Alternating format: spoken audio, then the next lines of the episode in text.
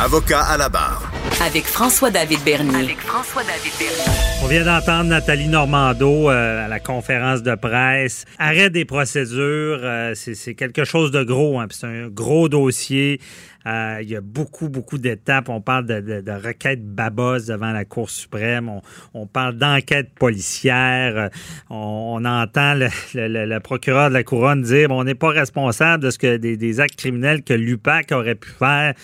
Euh, il y a toute une section du, procès pour en, arrêt des procédures, Jordan, qui était qui avardé dans le sens que euh, il y a un huis clos. Il y a des éléments qu'on n'a pas pu savoir quand on assistait au procès. Il fallait sortir parce que on, euh, les policiers, ben, on, demande le privilège de l'enquête. Donc, on veut pas tout révéler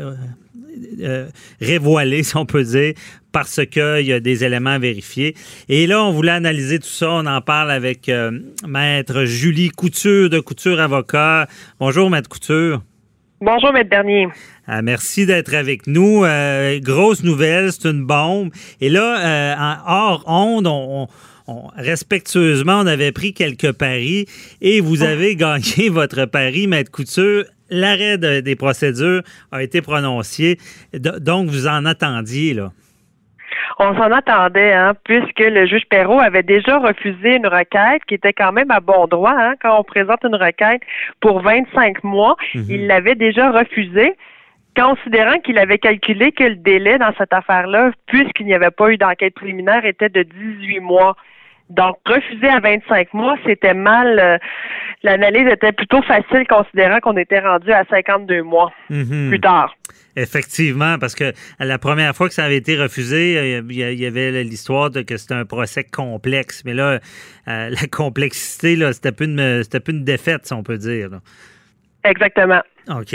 Et dans, dans parce que ces arrêts Jordan, on entend parler tout le temps, c'est pas une marque de soulier. Euh, la, justice rit pas avec cet arrêt-là. On, considère ça. Puis si les délais sont dépassés, on arrête les procédures, peu importe si le procès est important ou pas. Tout à fait. Écoutez, l'arrêt Jordan, c'est un droit constitutionnel Hein. C'est un Monsieur Jordan qui s'est défendu en invoquant que c'est son droit constitutionnel hein, d'être mhm. jugé dans un délai raisonnable avait été enfreint. Et c'est ce que Madame Normando soulignait en disant j'ai perdu quatre ans et demi de ma vie euh, en attente d'un procès qui aura finalement jamais eu lieu. Mais j'ai voulu me défendre, j'ai tout fait là pour pouvoir me défendre, euh, voire même à être jugé dans un procès distinct, mhm. hein, pour se libérer des co-accusés. Et elle n'a jamais pu se défendre. Alors, c'est sûr que Jordan, faut, faut, ne, ne faut pas oublier que c'est un droit constitutionnel prévu à la Charte canadienne des droits et libertés qui prévoit que tout accusé a le droit d'être jugé dans un délai raisonnable. Alors ici, est-ce que 52 mois, c'est raisonnable? Jordan a fixé un plafond en disant 18 mois pour les procédures sommaires et 30 mois pour les enquêtes euh, paracriminelles. Et ici, là, on était largement dépassé les deux délais, soit le plafond de 30 mois ou 18 mois. Mm-hmm. Et là, il y avait tout un débat à savoir à qui la faute. Bon, parce que euh, la couronne des PCP là, disait ben nous, euh, c'est pas tant de notre faute, c'est la police, puis ça devrait être différencié, les enquêtes sont longues. On disait aussi ben euh, la défense est allée jusqu'à la Cour suprême dans, des requêtes en cours d'instance, comme l'histoire de Babos pour les, sources journalistiques, donc c'est pas de notre faute. Donc, ces délais-là appartenaient au final quand même à la couronne.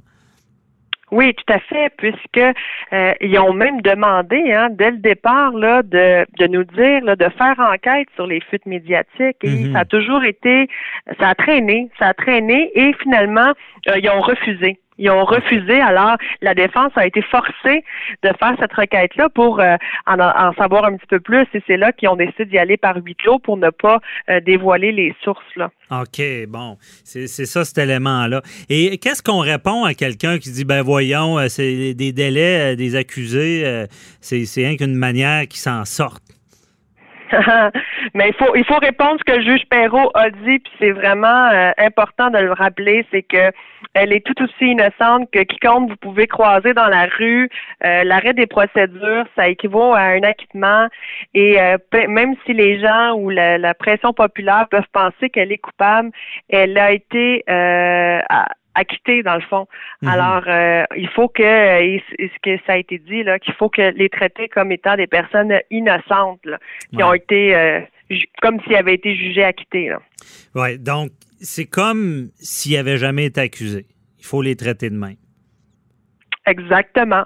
On espère, tu sais, parce que quand on vit des procès sur la place publique, c'est sûr là que ça laisse des traces. Là, veut, veut pas. Là, les Mhm. gens euh, sont stigmatisés. Là, on parle de quatre ans et demi. Euh, c'est une, grosse affaire là. C'était au cœur d'une aventure euh, commune de financement politique. C'était gros là, comme euh, ministre libéral. là. Effectivement, mais là, y a-tu de quoi apprendre de ça? La bouchée, est-ce qu'elle était trop grosse, trop rapide? Parce que dans, dans ce dossier-là, on parle d'une enquête, l'UPAC. Il y a eu à la commission Charbonneau, je pense qu'on voulait, qu'il y ait des résultats. Arrête Mme Normando, sachant que l'impact majeur que ça aurait sur sa vie. On sait plus tard que, y avait 102 événements de reprochés, c'est tombé à 12, euh, 8 accusations qui tombent à 3. Euh, Est-ce qu'ils ont accusé trop vite? Est-ce qu'ils ont, fait leur travail au départ? Mais dès, le- dès le départ, là, puis euh, les gens pourront lire le jugement puisque c'est public. Le juge Perrault énumère plusieurs paragraphes, dont 81 pages.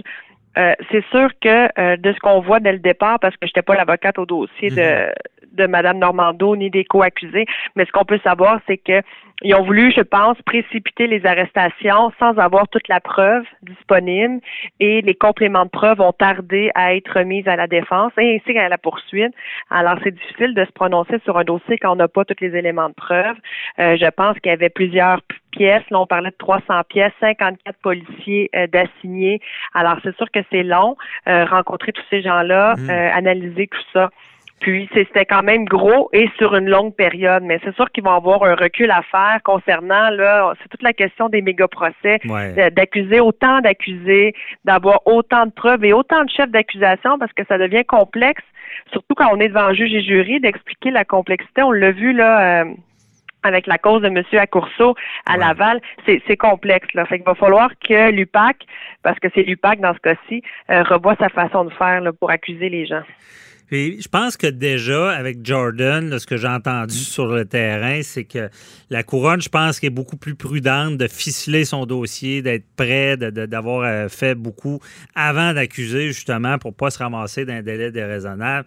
Euh, tu sais, je me demande, je me- on, on discute ensemble, là, est-ce que euh, il il aurait dû considérer qui accusait. Tu sais, je veux pas veux pas qu'il y ait de favoritisme dans, dans, la loi, mais on devrait se poser la question si on accuse une personnalité publique qu'elle va se faire, parce que le juge l'a dit, il a dit euh, pour eux, le fardeau est, euh, quasiment est, plus lourd qu'une que quelqu'un qui subit un procès. Est-ce qu'il y a lieu de se poser la question avant d'accuser quelqu'un pour pas que ça fasse ce qui est arrivé dans Normando? Ben, votre, con- votre question est, est double là, dans le sens que peu importe si c'est une personnalité connue ou pas, euh, la personne euh, est comme tout le monde. Il faut qu'elle ait le droit à un procès. Puis on- même si c'est une ministre, on peut l'arrêter. là, On Ouais. peut apporter des accusations. L'impact L'impact, ben, ça a un impact toujours plus grand.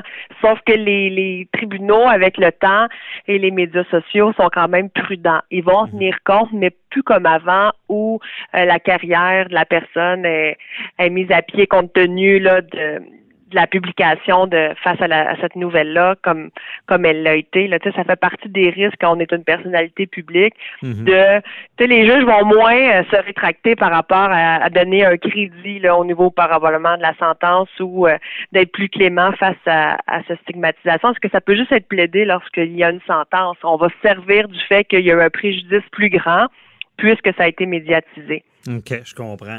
Et est-ce qu'on a un problème au Québec avec la présomption d'innocence dans la même foulée?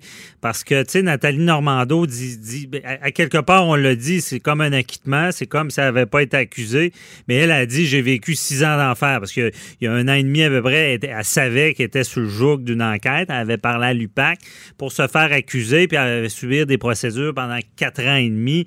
Euh, je veux dire, il n'y en a plus de présomption d'innocence, euh, parce que les, dans la tête du monde, était coupable.